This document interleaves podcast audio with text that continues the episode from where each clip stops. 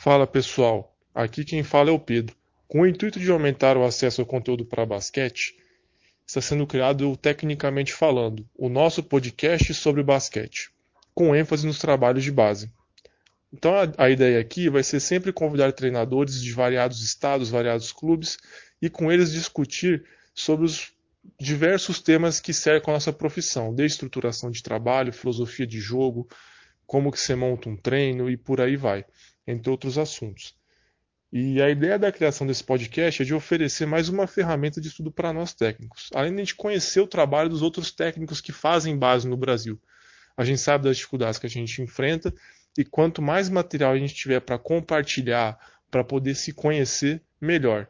Então já vem aí nosso primeiro podcast. O nosso convidado é o técnico Fernando Garbim. Ele trabalha atualmente no Olímpico Clube em Minas Gerais, lá em BH. Ele vai falar um pouquinho da sua experiência, do que ele tem aprendido, do que ele pensa do trabalho de base, do que ele pôde ver das viagens recentes que ele fez ao Chile. Então, a gente agradece aí a audiência de vocês e vamos acompanhar o podcast que começa agora.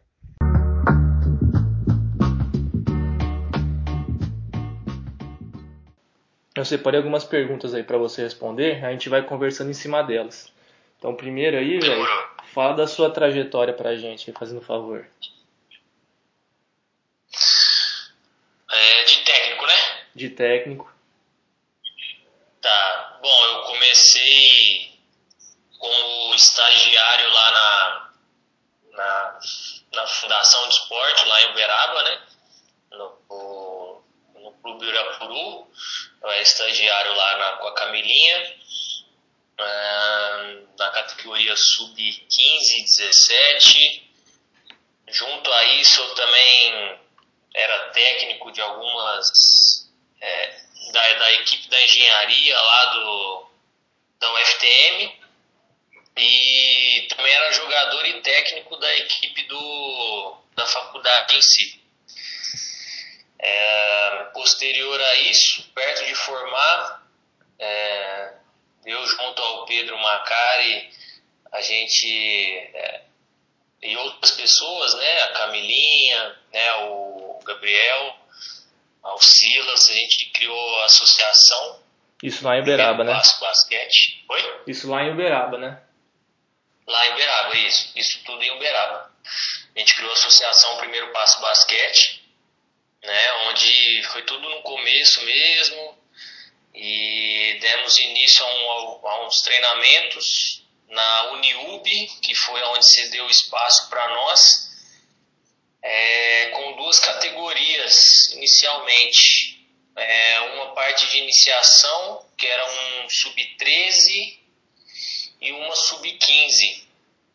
Né? Era é, basicamente é, filantrópica que a gente fala, né? É, sem fim lucrativo.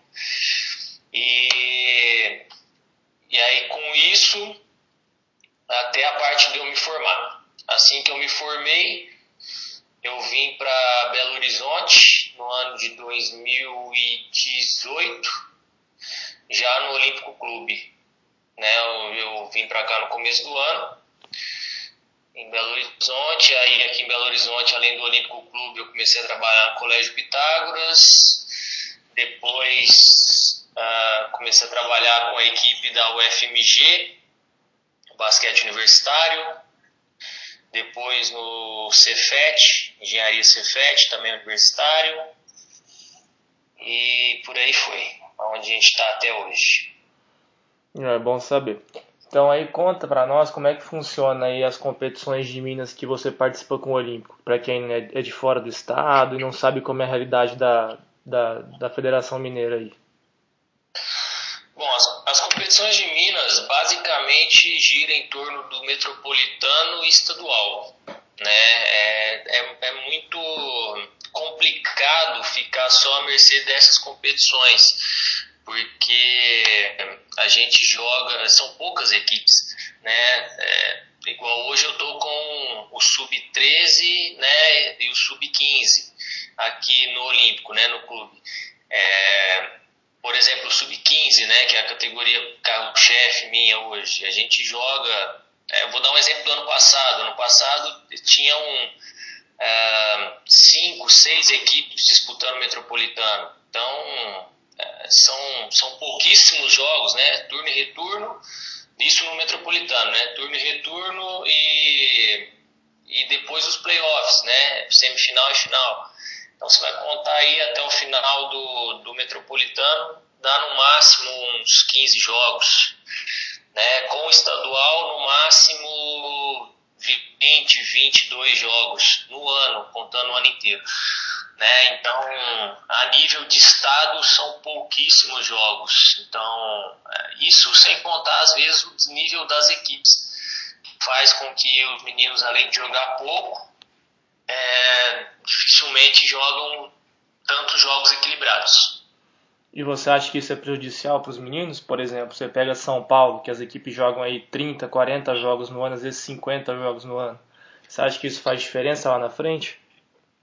Ah, sem sombra de dúvida. No entanto, o que faz a gente hoje se aproximar é, de, de não se aproximar, mas correr atrás do prejuízo, é a gente disputar torneios fora. Por exemplo, hoje a gente disputa torneio de Franca, ou CBIs também, né, os CBCs, que a gente disputa os brasileiros, né, que ajuda demais. Né, nós com, com o Olímpico esse ano, a gente disputou o torneio no Chile. É, se a gente ficasse só à mercê do Campeonato Mineiro, ia ser praticamente impossível é, motivar os meninos para estar tá competindo, porque é, é, muito difícil a gente é, manter meninos motivados para jogar cinco jogos competitivos no ano inteiro. É, é, é, isso é de suma importância para os meninos jogarem jogos competitivos no ano inteiro, com certeza. É, eu, eu, também acho que faz muita diferença.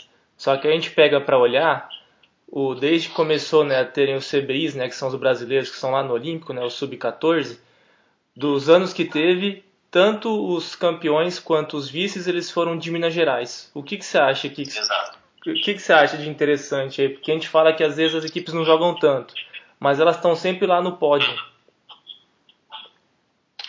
Certo. Agora, assim, eu vou dar uma opinião minha agora, né? Não estou julgando o trabalho de ninguém ou falando que o trabalho de X é melhor que de Y, muito pelo contrário. Uh, eu acho que nós, a gente de Minas Gerais, a gente faz um trabalho mais profundo, né, de desenvolvimento porque eu não, não, considero que a gente tem um material humano melhor do que de São Paulo. É, eu acho que também a gente não tem um volume de jogo melhor do que o time de São Paulo. É, e também não acho que os, os, os, as equipes que vêm disputar o brasileiro de São Paulo não são as melhores, muito pelo contrário, porque no ano passado, por exemplo, a equipe que ficou em terceiro lugar do brasileiro foi a equipe campeã estadual, né? Foi Paulista.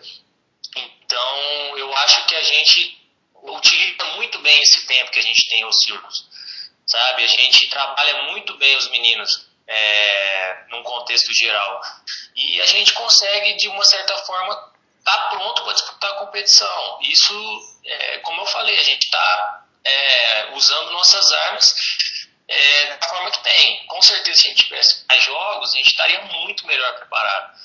É, mas a gente não está usando essa falta de jogo como uma desculpa para ter más colocações, muito pelo contrário, a gente vem conseguindo boas colocações, no entanto, nos três últimos brasileiros sub-14, as, todas as finais foram de equipes mineiras, e, e, isso eu dou por conta que é o trabalho que a gente vem fazendo, é, lapidando os meninos desde o sub-8, sub sub-10, até o, a categoria de desenvolvimento, respeitando todas as fases, e chegando bem preparado para essa competição. Aham, ótimo. E nisso, né, as equipes aí de Minas, elas tentam, né, buscar competições paralelas, né? Você mesmo comentou o torneio de Franca, você comentou aí agora, né, da, da viagem do Chile. Eu queria que você falasse um pouco dessa viagem do Chile. Que competição foi essa? Contra quem vocês jogaram? O que, que você traz de bagagem para lá? Qual foi a experiência que você adquiriu? O que, que você falou que, os outros, que outras equipes fazem muito bem, que você tentou implementar aqui a partir desse ano? Sim, sim. Ah, essa, essa competição é a Copa Pancho, né? ela já está na sua trigésima primeira ou trigésima segunda edição, se eu não me engano, é uma por ano. Eles fazem esse torneio, é, se eu não me engano, é todo verão, né? Todo final é, de ano, né, começo de ano lá e tudo mais. O Olímpico já disputava essa competição há cerca de 20, 30 anos atrás. Né, é uma competição já tradicional. É, eu fui lá nessa competição sem saber como seriam as coisas, achando que poderia ser ou algo é, muito bom ou algo tipo assim é, é, competição qualquer mas para minha grata surpresa né a competição era sub-16 a gente foi com uma equipe sub-15 né? Como eu disse, essa equipe sub-15 hoje ela é a nossa principal equipe do, do clube. Ah, só fazendo um adendo é. para quem não é de Minas, é muito normal em Minas você utilizar as, é, jogadores de categoria mais baixa em categorias mais novas, né? Em São Paulo acho que tem uma regra aí que é no máximo três meninos, aqui em Minas é liberado. Se você quiser jogar com a equipe sub-15 no sub-16, você pode sem nenhum problema. Isso, é, isso só para completar, isso também vai muito porque a gente dificilmente tem clubes, muitos clubes que tenham categorias mais velhas. E também faz com que, por exemplo, uh, um clube que tem a categoria mais velha, uh, é, para que tenha concorrência, um clube que tem uma categoria mais nova, porém forte, ele possa disputar é, com, essa, com esse time mais, mais novo, a categoria acima também, por exemplo. Né? Não sei se deu para compreender. É, um exemplo ah, ano enfim, passado, né, só para é. te cortar mais uma vez, um exemplo ano passado foi a semifinal do Sub-16 Metropolitano, né? A semifinal foi entre a equipe Sub-15 do Minas contra a equipe Sub-16 do Minas. Exato, exato. É, perfeito. Então, aí, é, completando, a gente foi né, para o Chile. É, eram previsto para disputar a competição 14 equipes. É, não foram as 14 porque o, o Chile estava em crise política, né, e aí acabaram indo 10 equipes, dividido em dois grupos. Enfim, não vou citar é, questões é, do dia da competição em si, só vou citar mais a, o, quão, o quão foi bom a competição é, e o que eu vi lá é, me surpreendeu muito. Eu acho que nós, do Brasil, estamos muito atrás dos países sul-americanos no questão de conceito de jogo, leitura de jogo, né? Porque vendo essas equipes, né, foram de, das 10 equipes foram oito equipes chilenas, uma equipe só argentina e nós do Brasil. É, as equipes chilenas têm um trabalho de rotação de bola absurda, um trabalho de, é, de chegada rápida, de, de é, valorização de posse de bola, de defesa intensa. É, é, muito, muito bom. O que faz com que a gente ganhe vantagem sempre contra países sul-americanos é sim o biotipo isso aí é, é indescritível, porque fez a diferença para nós também na competição. No entanto, tivemos dois atletas entre o destaque da competição. Não estou falando que o trabalho é ruim, porque a gente ficou em quinto lugar geral e campeão 3x3, mas ainda estamos abaixo. Porém, é, voltei de lá com uma impressão é, de que precisamos melhorar muito a questão dos conceitos de jogo, não ficar muito preso em, só em questão de jogada fechada, de achar que os meninos é, têm que ficar presos nas coisas, eles têm, que, eles têm que entender o jogo, eles têm que fazer é, mais ações no jogo, aprender mais os jogos para tomar ações no jogo. E também é, os passes. Os passes. Eu, eu fiquei é, impressionado com a qualidade dos passes deles e, e também, assim, tá livre a remessa. Tá livre a remessa, não tem essa. É, trabalha a bola, tá livre a remessa. É, não, não tem pensamento, não tem que pensar. Foi bem trabalhada a bola, tem que finalizar em sexta. É. Isso impressiona muito. Bom saber. E com relação aos técnicos lá, você conseguiu conversar com algum deles para saber como que eles fazem esse trabalho, o que, que eles fazem de diferente para você poder trazer aqui pro, pro Olímpico, né? Trazer aqui para Minas Gerais? Ó, a comunicação lá, eu, por falha minha também, é um pouco, um difícil por questão da língua, né? Mas eu não, eu consegui compreender algumas coisas. Eu não, eu tive dificuldade em falar, mas compreender, eu consegui compreender algumas coisas por ser um portunhol, um espanhol, essas coisas assim. No enrolation. Mas o que eu tenho a dizer é isso, eles trabalham muito o jogo em cinco, cinco abertos, né? É, por também não ter aqueles jogadores fixos, né, de pivôs e tudo mais. E o jogo em conceitos, corte solta, passa e entra, rotação de bola, não tem muito pique, sendo mesmo assim categoria sub-16. É, os treinadores lá, aí é um ponto negativo que eu tenho a citar, o que a gente, o que eu particularmente utilizei muito, e eu ganhei vantagem em cima disso. Eles não rodam muito a equipe. Eles, é, o campeonato lá não precisava rodar a equipe, né? E eles trabalham em torno de cinco, né? Cinco não, é de seis, sete, no máximo oito jogadores. Eu rodava todos os jogos em torno de nove, dez jogadores, entendeu? Então, assim, é, e lá também eram seleções, né, mini seleções. Né? O técnico chamava três jogadores diferenciados para compor sua equipe e tudo mais. Mas a maioria segue a mesma ideologia. Isso que é legal, porque chega numa seleção chilena, por exemplo, o técnico de uma seleção, seleção chilena ele não vai ter tanto problema. Entendeu? Ele, Joga por tudo exemplo, na mesma vai ideia, né? uma linha onde os meninos, teoricamente, vão entender. Joga tudo na Porque, mesma ideia já, né? Oi? Jogam tudo na mesma ideia já, né? Exatamente, eles têm basicamente os mesmos conceitos. Tiveram uma clínica lá também que o treinador, desculpa que eu não, não vou me recordar o nome, mas o, o treinador que passou a clínica, ele seguiu a mesma linha de raciocínio, né? Uma chegada em transição, uma chegada rápida, né? Com passes é, é, e tudo mais, com corte solta, com bloqueios e a mesma coisa que a gente teve agora na clínica do GTTB com o Capalbo, é, são conceitos e transições sem parar, sem ficar parado o tempo inteiro no ataque. Né? Por exemplo, é, são coisas sempre contínuas, entendeu? Isso é uma regra que eu venho acompanhando no, no, nas, nos treinadores sul-americanos, né? não só os sul-americanos, mas tem conceitos espanhol, do, dos espanhóis também, né? dos europeus, que é não ficar parado nos ataques. E não é só o jogador com bola, o jogador com bola e o jogador sem bola. Ou seja, você Então, isso sempre. eu, eu venho acrescentando nos meninos ultimamente e principalmente técnica, os passes com uma das mãos, Sim. que é um passe muito mais rápido e também mais eficiente. É, a É gente já sabe que, que no alto nível hoje a maioria dos passes eles são de uma mão, né? Salvo exceções Exato, que o passe é exato. feito de peito, que nem a gente aprendia antigamente. E o que eu acho interessante do que você citou aí é essa questão de você sempre estar fazendo alguma coisa no ataque.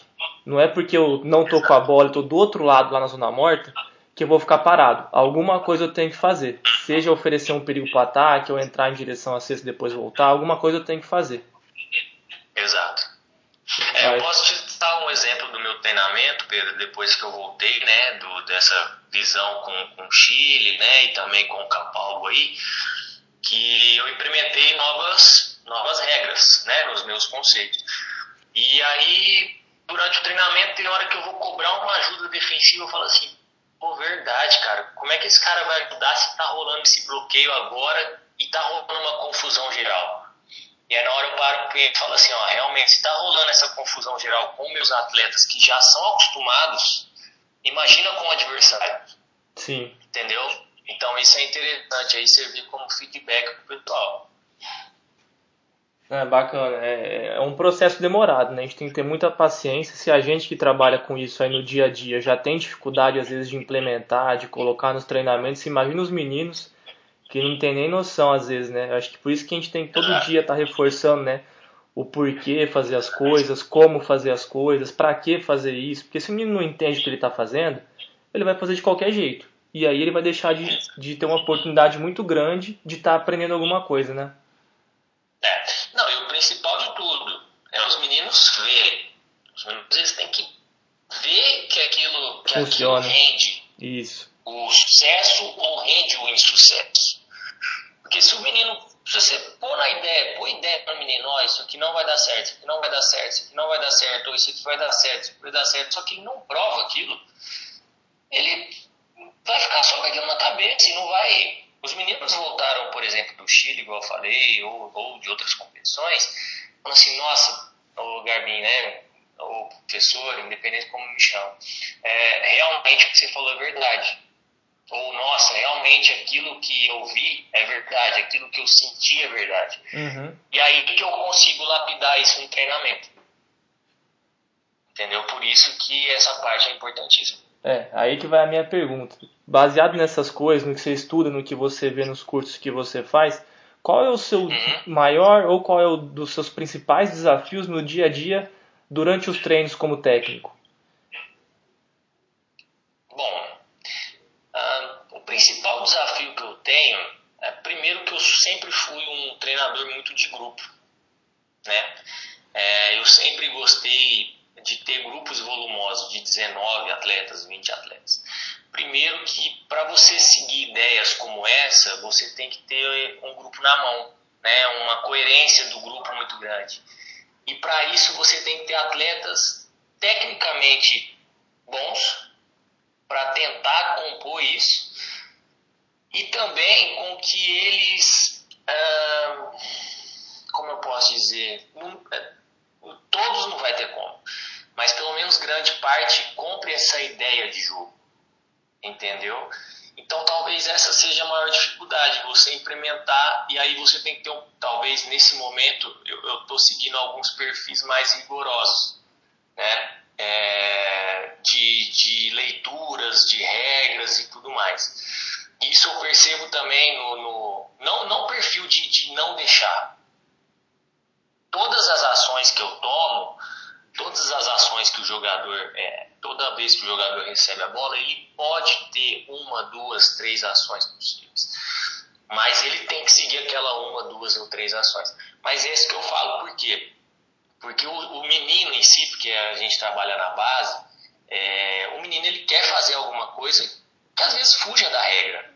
Natural, é, né? Idade. Então essa que, é a, essa que é a dificuldade que eu tenho muitas das vezes. É porque ele quer, ele quer ter confronto com o treinador também. Ele quer fazer. Ele está explorando, né? Ele está explorando, ele quer saber o que pode fazer, o que não pode fazer. É natural que às vezes ele vai sair do, do caminho, né? Exato. E para isso ele tem que entender que naquele processo, aquela ação não vai ser o ideal agora. Que vai ter um momento para aquilo. Entendeu? Então, essa às vezes é a maior dificuldade. Sabe? É Sim, é igual eu falo, tudo vai, vai conforme a categoria. Mas nas categorias que eu trabalho é isso. É mostrar para eles que é, aquela regra, são, a gente tem que firmar naquela regra para depois ir acrescentando. Porque se cada um criar uma regra nova em cima das que já tem, aí, aí acontece o caos. Vira uma zona, né? Entendeu? né? Vira uma zona. Então não tem. Então vamos seguir essas regras. Então aí essa que é a questão pior, porque e assim, graças a Deus o, o, grupo entende muito bem. E eu também não sou um general. Eu falo para eles, eu sou um líder. Eu, eu tenho que ser um líder para eles. Eu tô com eles, a gente conversa muito, converso muito e tudo mais. E a gente fala muito de tecnologia, o que eu sempre falo, não tem como ir contra. A gente tem que saber utilizar a tecnologia a nosso favor, não tem como ir contra.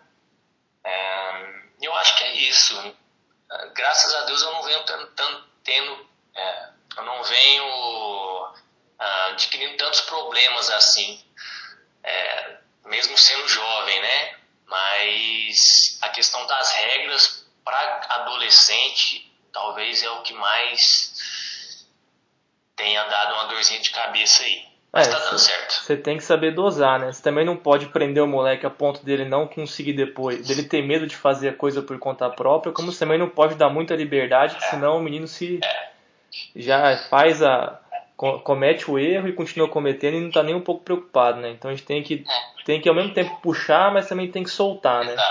Eu acho, eu acho que na verdade, desculpa, igual eu falei, perfil, perfil, mas eu acho que a gente nem deve privar os atletas de, tipo assim, é banir eles de fazer alguma coisa. Eles têm que entender que aquilo não vai ser benéfico. E isso é mais, mais difícil, mas a gente é professor, né? A gente é, a gente está ensinando eles. Porque quando você fala assim, isso não pode, mas isso não pode por quê? Por que, que eu não posso arremessar nesse momento? Entendeu? O professor em si, ele ensina o porquê que não pode. Ele só não, se eu falar só porque não posso, isso não estou ensinando, só estou falando que não pode. Dando uma ordem, né? Por quê? Entendeu? Sim. Eu estou ditando regras. Ó. Não pode, não pode. Não posso por quê? Aí quando eu falo porque não pode, eu eu explico porque não pode, ele entende, aí sim eu estou ensinando. Sim. Então eu vejo essas questões. Você dá a resposta, mas também dá uma explicação. Você explica o caminho que ele tem que seguir para frente, né? É, e faço com que ele pense também sobre isso. Eu acho isso muito importante. É, o jogador hoje que não pensa a nível adulto, você sabe que não joga, né? Não só a nível adulto mais, viu, Pedro? Eu acho que a nível até mesmo de base não joga mais. É, agora tá começando, né? Tá começando a descer isso pra base. É. O jogo de basquete, ele tem, ele, assim, ele não muda muito, mas assim, ele muda os conceitos, muda a maneira de jogar, mas o jogo continua o mesmo. Então o jogador que consegue pegar essas mudanças e se adaptando, ele já está na frente dos outros. Exato. Eu vou te citar um exemplo que uh, nos padrões uh, nacionais e internacionais seria um jogador fisicamente que não conseguiria jogar uh, nenhum lugar. Mas nos padrões de inteligência de jogo consegue jogar, que até a seleção brasileira, que, na, que é o Iago, do, do, do paulistano. Baixo, rápido, mas porém que com, com a questão da inteligência da leitura consegue jogar. Né? E a gente vê muitos outros jogadores que têm dois metros e pouco, dois metros e tanto, que não conseguem jogar. Né? Não estou citando o perfil do jogador como ah, em outros perfis, né? Estou citando o jogador no seu perfil físico, por exemplo, sua característica física. Sim. E como eu falei na questão da base, eu cito a base porque voltando ao assunto do Chile. Lá muitos jogadores meus que são tecnicamente muito bons não conseguiram jogar. Porque é, de leitura e de inteligência tática e técnica, é, os meninos do Chile conseguiram anular esses meninos. Sim. Entendeu? E não dá pra gente viver também do físico a vida inteira, né? Só, bio, só biotipo não adianta também. De jeito nenhum. Biotipo iguala muito rápido. Sim. Às vezes o menino no sub-12 ele é diferenciado, né? no sub-13 ele é muito bom, no 14 ele começa a igualar, no 15, se ele não melhorar tecnicamente, não pensar no jogo, ele começa a igualar com os outros e a tendência é cair, né? É. E isso é o que acontece, aí é uma crítica para nós treinadores, isso é o que acontece com muitas equipes vitoriosas que chegam em determinado momento e não costuma ganhar mais nada. Porque fica a mercê de um jogador fisicamente muito bom. Sim. E os outros são esquecidos. Sim, sim. Ainda mais na base, eu acho que o trabalho coletivo ele é muito importante, né? Com certeza. Porque você não sabe quando que o menino vai, vai demonstrar o seu potencial total. Às vezes o menino com 14 anos ele não consegue jogar, só que com 15 anos ele começa ou a maturar, né, parte física, ou ele começa a entender melhor o jogo, ele começa a se tornar um menino diferenciado, né? Exato. Hoje, Pedro, só citando um exemplo, hoje um dos meus melhores jogadores não estava nem entre os 12 do brasileiro do ano passado. Sim. E hoje ele é um dos melhores jogadores. Por quê? Porque não estou citando de novo que eu sou melhor ou pior ou mas eu trabalho o grupo como um todo. E ele teve, assim como todos os 19, 20 que eu tenho no grupo, o mesmo estímulo de desenvolvimento que todos os outros. E você teve paciência, né? E o, e o que estava em primeiro, às vezes não desenvolveu tanto. Sim. Porque não desenvolveu tanto cognitivo. Entendeu? Entendi. Então, eu... assim, o grupo cresce, o grupo recebe o mesmo estímulo, a mesma informação. Às vezes um faz, uns faz a mais por fora do que outros. Isso acontece. Aí não depende do treinador apenas. Sim, sim. E aí o, treina, aí o jogador, quando desperta aquele, aquele feeling nele. Cai a ficha, sub né? Sub-15 agora. Sub-15. Não era nem. Não estava nem entre os 12 ano passado no brasileiro. Hoje já se torna um dos principais jogadores do clube. É, pra... E vice-campeão brasileiro do ano passado. Era isso que eu ia falar. Para quem não sabe, o Garbinho foi vice-campeão ano passado do brasileiro, perdendo para o Minas num jogo de quantas prorrogações? Foi, foi uma prorrogação. Uma prorrogação. Foi 73 73 na prorrogação, final 92 81. Foi um jogo absurdo. Para quem não assistiu, se não me engano, tem no YouTube. Só dá uma procurada depois. É. Jogo de aproveitamento altíssimo. Pode falar, pode falar. Ah, depois a gente conseguiu ser campeão metropolitano e estadual. Contra a mesma equipe, né? Contra a mesma equipe. Pra você ver como são as coisas. A gente tem que ter tempo e paciência na base, né, para trabalhar com os meninos. Aí que já vai cair na minha próxima pergunta. É, o que você considera crucial para um técnico de base?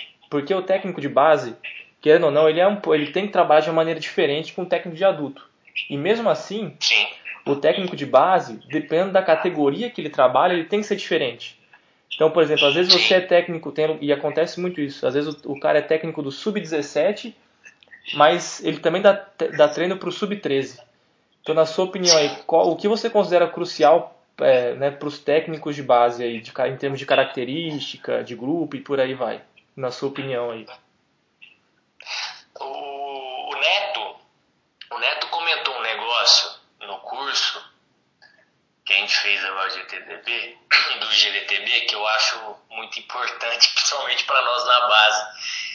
Que ele falou que na China o um rapaz falou para ele que ele precisa ter duas coisas muito importantes, né? Que era é, paciência e memória. No Japão ou na China? No Japão, desculpa. Ele trabalhou no, no Japão. Japão, verdade, no Japão. Paciência é porque estava em outra cultura ou algo assim, né? Aí ele, não, não, entendo, tal, sei lá o que. Ele falou, não, e memória? Por que memória? Não, e memória é para você, quando é, para você não esquecer de ter paciência. é, e isso, eu acho que isso é um exemplo crucial para a gente ter na base. Sacou? Eu acho que é o ponto principal na base. Primeira coisa, a gente tem que ter paciência, a gente tem que saber que os meninos têm tempo. Os meninos, eles, cada menino tem seu tempo de desenvolvimento sacou? É, a gente não sabe o, menino que vai render para nós. A gente é cobrado por resultado, com certeza. Então, por isso que a gente tem que fazer grupos fortes. Sim. Esse é meu ver, entendeu? De novo, eu citei o exemplo do ano passado. É, graças a Deus o trabalho foi muito bem feito, porque eu cheguei no final do ano com um grupo muito forte. Eu fico muito feliz com isso. Não estou falando que o meu trabalho é supra-sumo, algo assim, não. Estou falando que eu cheguei no final do ano com, com, um grupo muito forte, onde eu tinha 12 atletas completamente em condição de entrar no jogo. Entendeu? Então, primeiro ponto. Mas eu tive paciência de trabalhar os meninos nesse ponto. É, é muito difícil ter essa paciência. Sim, no entendeu? dia a dia, né? Principalmente no dia a dia. E aí eu tive, é, eu tive essa paciência e essa memória de todo dia querendo, doido, de bravo, de, mas peraí, eu vou precisar desse menino. Sim. Opa, peraí, vou trabalhar esse menino. E aí, mas aí, mas aí eu, eu também não deixava esse menino satisfeito com o papel que ele estava ali no grupo. Falava assim, peraí, velho, aqui, você não quer mais não? Outra coisa, você tem que sair da sua zona de conforto. E, e essas cobranças também. E estimulando o grupo o tempo inteiro. Aí, igual você falou, é, eu teve ano que eu fui técnico de um sub-11 e sub-15. Então são treinos diferentes. Sim. Entendeu? Com certeza. É, aí é claro que um era mais lúdico, coordenativo, o outro era mais tático, uh, técnico, mas todos envolvendo o grupo inteiro. Então esse é o meu perfil. Eu tenho o perfil de envolver o grupo inteiro. Por quê? Porque se meu melhor jogador machucar, meu segundo, meu terceiro, meu quarto, meu quinto, meu sexto, meu sétimo, meu décimo terceiro vão estar prontos para entrar. Sim. Eu acho que esse é um dos principais pontos que a gente tem que trabalhar na base. Uma massificação do nosso grupo. Entendeu? Se eu não tenho ah, 19, 20 atletas no meu grupo, que eu tenha 14, 15, 12 muito bem preparados. É, porque, porque às vezes você vai acontecer de, de, pegar um grupo que não responde é. também, né? Isso acontece muito. Não, então, acontece, com certeza, mas eu acho que a primeira coisa eu tenho que fazer o melhor que eu posso por aquele grupo. Com certeza. Entendeu? Com certeza. Porque ano passado é, eu também tinha um grupo que não era tão bom. Sim. Só que eu fiz o máximo que eu pude por esse grupo. E eu, eu sei que eu fiz o máximo que eu pude por esse grupo. Entendeu? E também trabalhando da melhor forma possível, não centralizando o jogo em cima de um jogador. Por quê? Porque eu sei que se eu centralizasse o jogo em cima de um jogador, se esse jogador virasse profissional, um adulto, o jogo não seria centralizado em cima dele. Então eu estou ensinando ele que o jogo não é para ele. Entendeu? Então, está preparando, é está preparando ele para é, quê, né? Estou preparando ele para o adulto, com certeza. Sim. Porque se engana quem vai conseguir resultado sempre em cima de dois jogadores. Sim. Um trabalho quando ele é bem feito, não existe, é, não existe é, dois, três jogadores supra-sumos que vão conseguir é, contornar esse trabalho bem feito. E um trabalho, quando ele é mal feito, não tão bem feito, desculpa, é, corrigindo o que eu falei, é, não existe máscara que vai cobrir o tempo inteiro esse trabalho é, quando, quando pega um trabalho que é, que é tão bem feito. Não sei se deu para compreender. Ainda mais a longo Mas, prazo, né? Pode, pode, pode completar. Ainda mais a longo prazo, né? Você pega uma equipe sub-12 e teoricamente, né, tudo dando certo, o menino fica no clube até o 17, 18, tem um adulto, ele fica até o adulto, né? Então as coisas é, vão acontecendo. E, e, assim, né? Talvez os clubes, né, onde tem mais basquete, por exemplo, São Paulo, assim, sofram menos com isso. Mas é, isso eu não sei, eu, tô supondo. Mas nós de Minas, por exemplo, ah, se a gente não tiver o carinho de, de, de abraçar os meninos, de ter os meninos próximos e desmotivar os meninos, ah, amanhã eu não tenho atleta. Sim. Se eu der é. muita atenção para dois, amanhã eu tenho sete no time. E aqui, para quem não sabe, a nossa regra de todas as categorias competitivas é ter uh, primeiro e segundo período quarteado, desde o sub-12 sub até né? o sub-18, 17. Todas as categorias tem... de Federação Mineira, os jogos são quarteados. Exato. Então eu preciso ter no mínimo 10 atletas. Ou seja, se eu não tiver 10 atletas sub-15, por exemplo, eu vou precisar subir os meninos sub-14, um exemplo, algo assim. Ou seja, eu preciso daqueles meninos também. Entendeu? E aí eu não tenho esporte.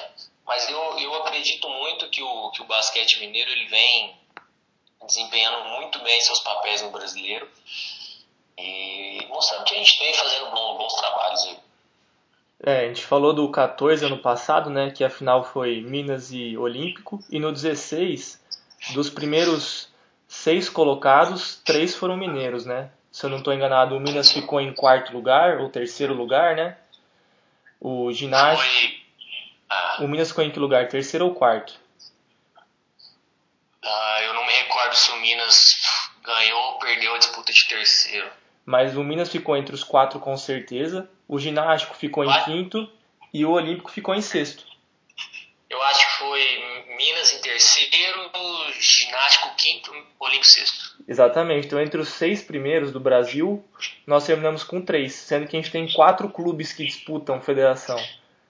Então, é um número expressivo, né? Se for parar para pensar. É isso aí. Não, e não só nessas categorias, né? Você viu o Sub-12, o Ginástico foi campeão, o Olímpico ficou entre os oito, Minas ficou entre os oito, se eu não me engano. Sub-18, a gente, né, infelizmente, tem poucas equipes que disputam, mas entre os brasileiros que tem, a gente sempre tem as categorias brigando entre os oito, praticamente. É, até mesmo no, no, no Sub-14, do ano passado mesmo, Minas em primeiro, Olímpico em segundo, Ginástico em oitavo e Mackenzie em décimo primeiro, de 16 equipes, por exemplo. Sim, sim. E o Praia ficou em que lugar? Eu não lembro do Praia agora também. Praia, ah, Praia ficou entre os oito também. Ficou Praia ficou entre os oito. Ficou em quinto ou em sexto. É isso. Acho que foi em quinto ou sexto, verdade. Então, mesmo com poucas equipes e poucos jogos, a gente contorna de alguma maneira né, essa situação para algo positivo, né? Com certeza. E dentro disso, com relação ao papel do técnico, né? O técnico ele está o tempo inteiro aprendendo, está o tempo inteiro em transformação, né? É, onde você, qual lugar assim que você fala, olha, eu preciso, nossa, estou precisando melhorar tal coisa do meu trabalho de técnico. Eu vou em tal lugar que eu sei que lá eu vou achar a resposta. Onde você costuma buscar conhecimento, estudar para estar tá sempre melhorando? Ó, oh, Pedro, eu, na verdade é o seguinte, é, eu acho que a gente vai se descobrindo a cada dia, né? Hoje, é, para quem não me conhece, eu tenho 29 anos, vou fazer 30. Ah, ah, eu ainda me cobro muito a questão da leitura e tudo mais, né? Eu desde o meu período de escola eu sempre fui muito na parte mais visual, né, de aprendizagem. Então eu estou me cobrando muito a questão da leitura e fico devendo isso, né? Estou tentando ler é, mais alguns livros, algumas coisas, mas é, eu costumo muito, né? É, tentar ir em algumas clínicas, né? Eu fui nessa clínica no Chile, que eu estava lá presente, consegui nessa do GDTB, né? É, eu fui nas outras duas que tiveram, a do ano passado não, não consegui também. Ah, costumo ver vídeos ah, na internet no, da, da Europa, né, de treinadores, de, de conceitos de transição, né, com é, treinadores da Euroliga e muitos jogos da Euroliga. Né? Eu, eu basicamente não sou contra mas eu basicamente, quando vejo coisas relacionadas à NBA, eu gosto de ver drills, exercícios de jogadores da NBA, por exemplo, de coaches da NBA. É, não que eu, que eu não goste, mas eu acho que é um outro estilo de jogo, na Sim. minha opinião. É, eu acho que o nosso estilo de jogo é muito mais próximo a um estilo europeu do que é um estilo de NBA.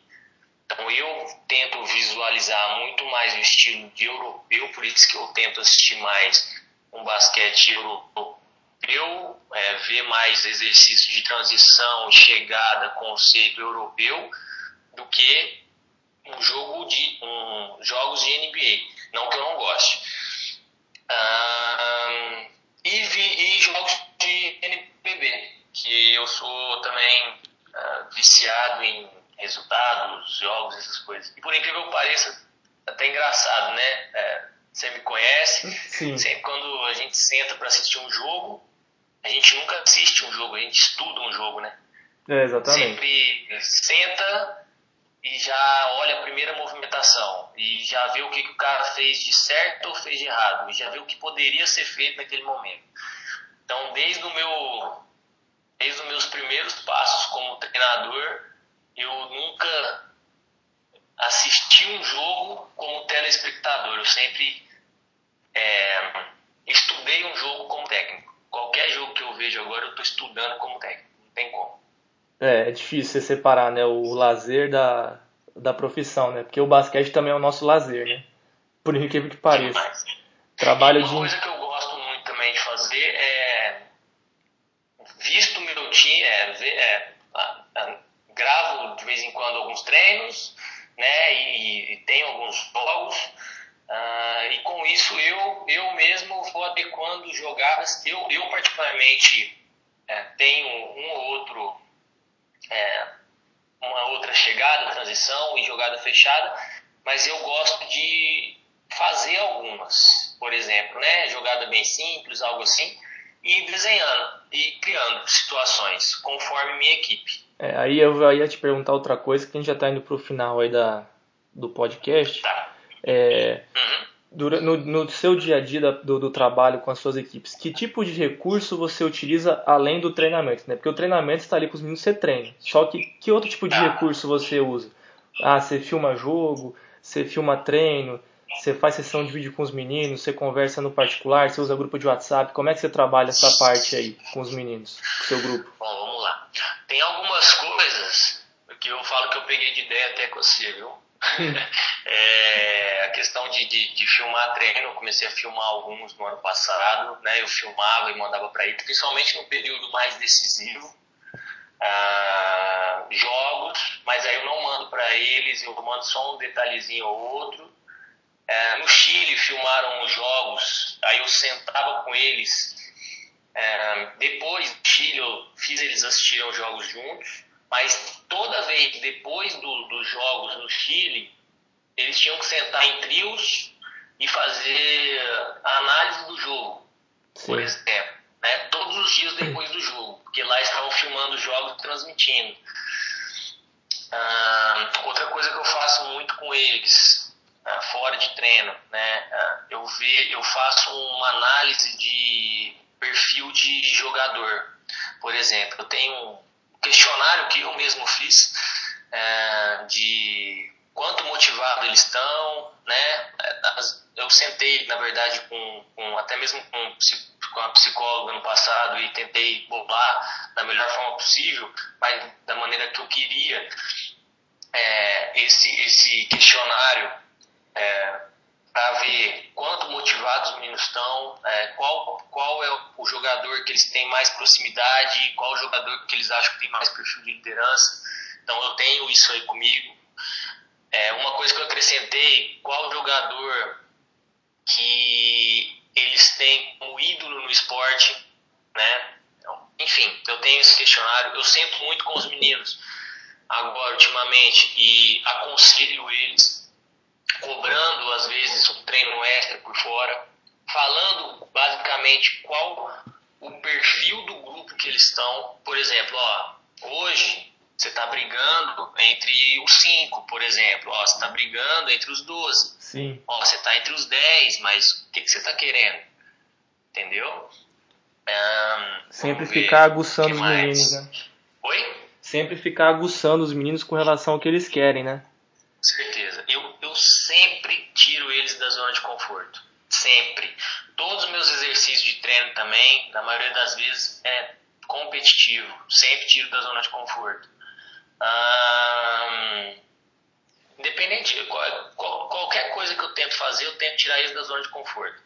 Ano passado, bom, já passou mesmo, né? Enfim, é, posso contar aqui agora. Ano passado, quando a gente perdeu o brasileiro, no, treino, no próximo treino que a gente teve, eu falei para os meninos que a gente iria terminar o ano com uma derrota.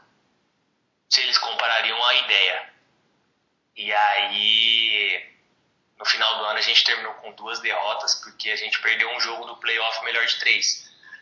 Mas, enfim, é, é o que eu falei de comprar ideia. Entendeu? É, já, já sabendo que a gente tinha perdido um jogo. Ou seja, então a gente não poderia mais perder nenhum. Para quem não então, sabe, assim. só, só te cortar rapidinho. Para quem não sabe, esse brasileiro do 14 ele foi em abril do ano passado. E essa derrota que ele fala foi a da final. E ele fez com os meninos que eles só iam perder esse jogo até o final do ano, era isso? Isso, exato, exato. Sabendo que eu teria mais uma mais provável duas finais contra o Minas, por exemplo. Uhum. Né? Enfim, a gente usa a arma que tem, né? Que a gente brinca, mas e deu certo. É igual eu falo, eu sempre tento tirar os meninos da zona de conforto. Se eu vejo que meu grupo, por exemplo, é o atual campeão estadual, esse ano eu já usei uma outra fórmula para motivar os meninos. E eu acho que esse é o ponto principal. A gente se manter motivado e os meninos se manterem motivados o tempo inteiro. Sim. É, e só para finalizar agora, vai, essa pergunta não te enviei, eu quero que você faça aqui na hora mesmo. Seguinte, você tem 15 pontos, você tem 15 pontos, certo? Eu tenho o quê? Desculpa. Você tem 15 pontos. Ah. Você tem que dividir essa pontuação para a maneira que você acha que o seu grupo tem que ser. Quais são os quesitos que você tem para distribuir essa pontuação? Você tem 15 pontos para distribuir entre técnico, tático, físico e mental. Como que você distribuiria essa pontuação? Tático, físico e mental. É. Como que você faria essa distribuição dos pontos para sua equipe? Tenho 15 pontos em quatro quesitos. Quatro quesitos. Técnico, tático, físico e mental. É. E em cima da sua ordem de importância, do que você prefere, do que você acha que tem que ser para sua categoria. Mas, tá, não, é, então, isso que eu ia perguntar. É pro meu grupo do Sub-15? Pro seu grupo, pro seu grupo. Meu grupo? Técnico, tático, físico e mental. Tá. Olha, eu, eu acho que o pro meu grupo o, o físico sempre foi importante, mas assim, eu vou colocar uns quatro pro, pro físico. Tá. Você tá marcando aí? Tô marcando. Então vai, quatro pro físico. Quatro pro físico. Tá. Físico. Técnico. Isso.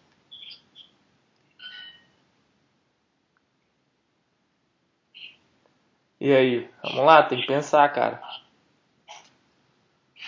Não, põe. Não, tá. Meu estilo de jogo com esse grupo aí é quatro. Tá Quatro. certo. Quatro, Põe quatro pro físico, quatro pro técnico. Pera aí. Quatro pro técnico. Tá, sobrou então sete pontos. Sete pra, pra mental e. E tático.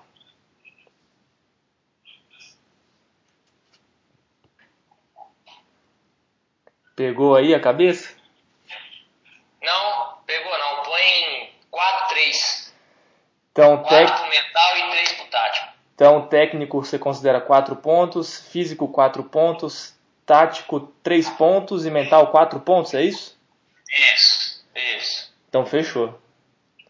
Então você acha É que o, o tático ele viria em último aí desses, desses quesitos, na sua opinião?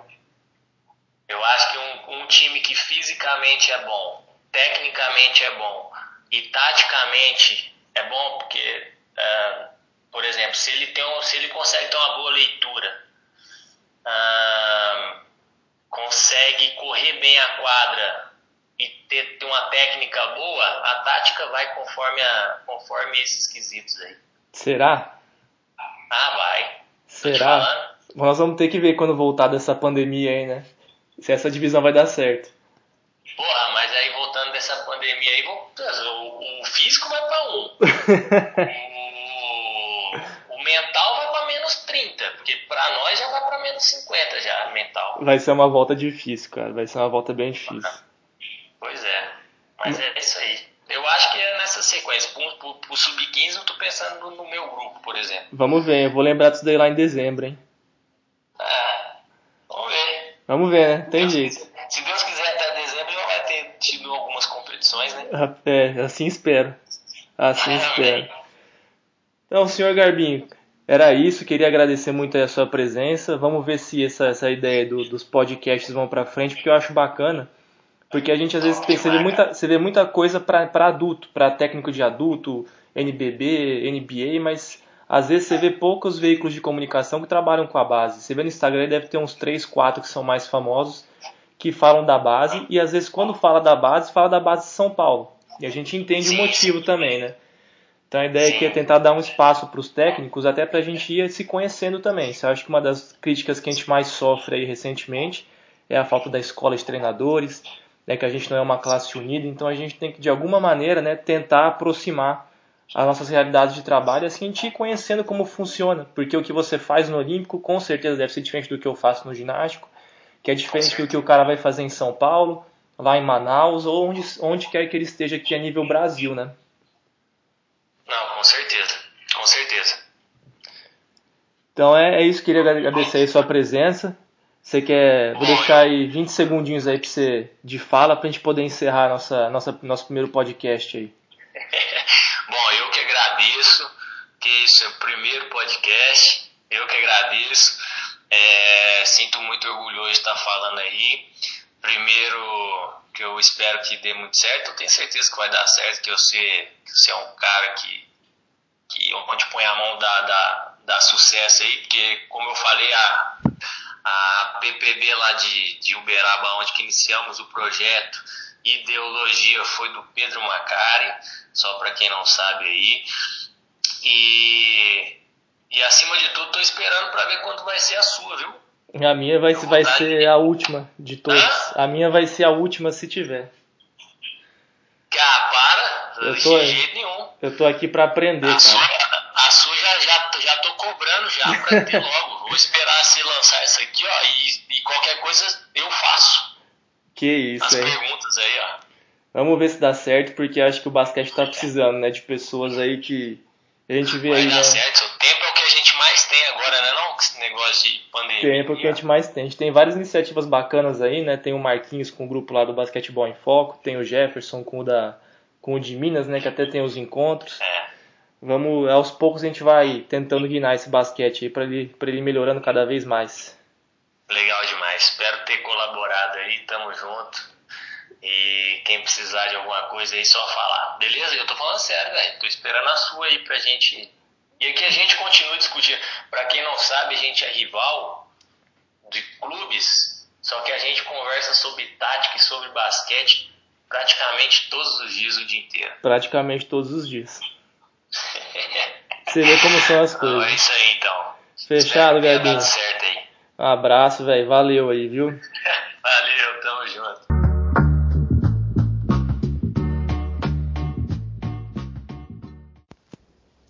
E assim chegamos ao fim do nosso primeiro podcast do Tecnicamente Falando. De antemão a gente já pede desculpa, né? Porque a gente é treinador de basquete e não entende muito de informática. Então às vezes as coisas não ficaram da melhor maneira, mas podem ter certeza que nos próximos a gente vai melhorando aí, caprichando e evoluindo. Fechou? A gente aguarda vocês pro próximo aí. Logo mais a gente já vai é, divulgar o convidado. Abraço.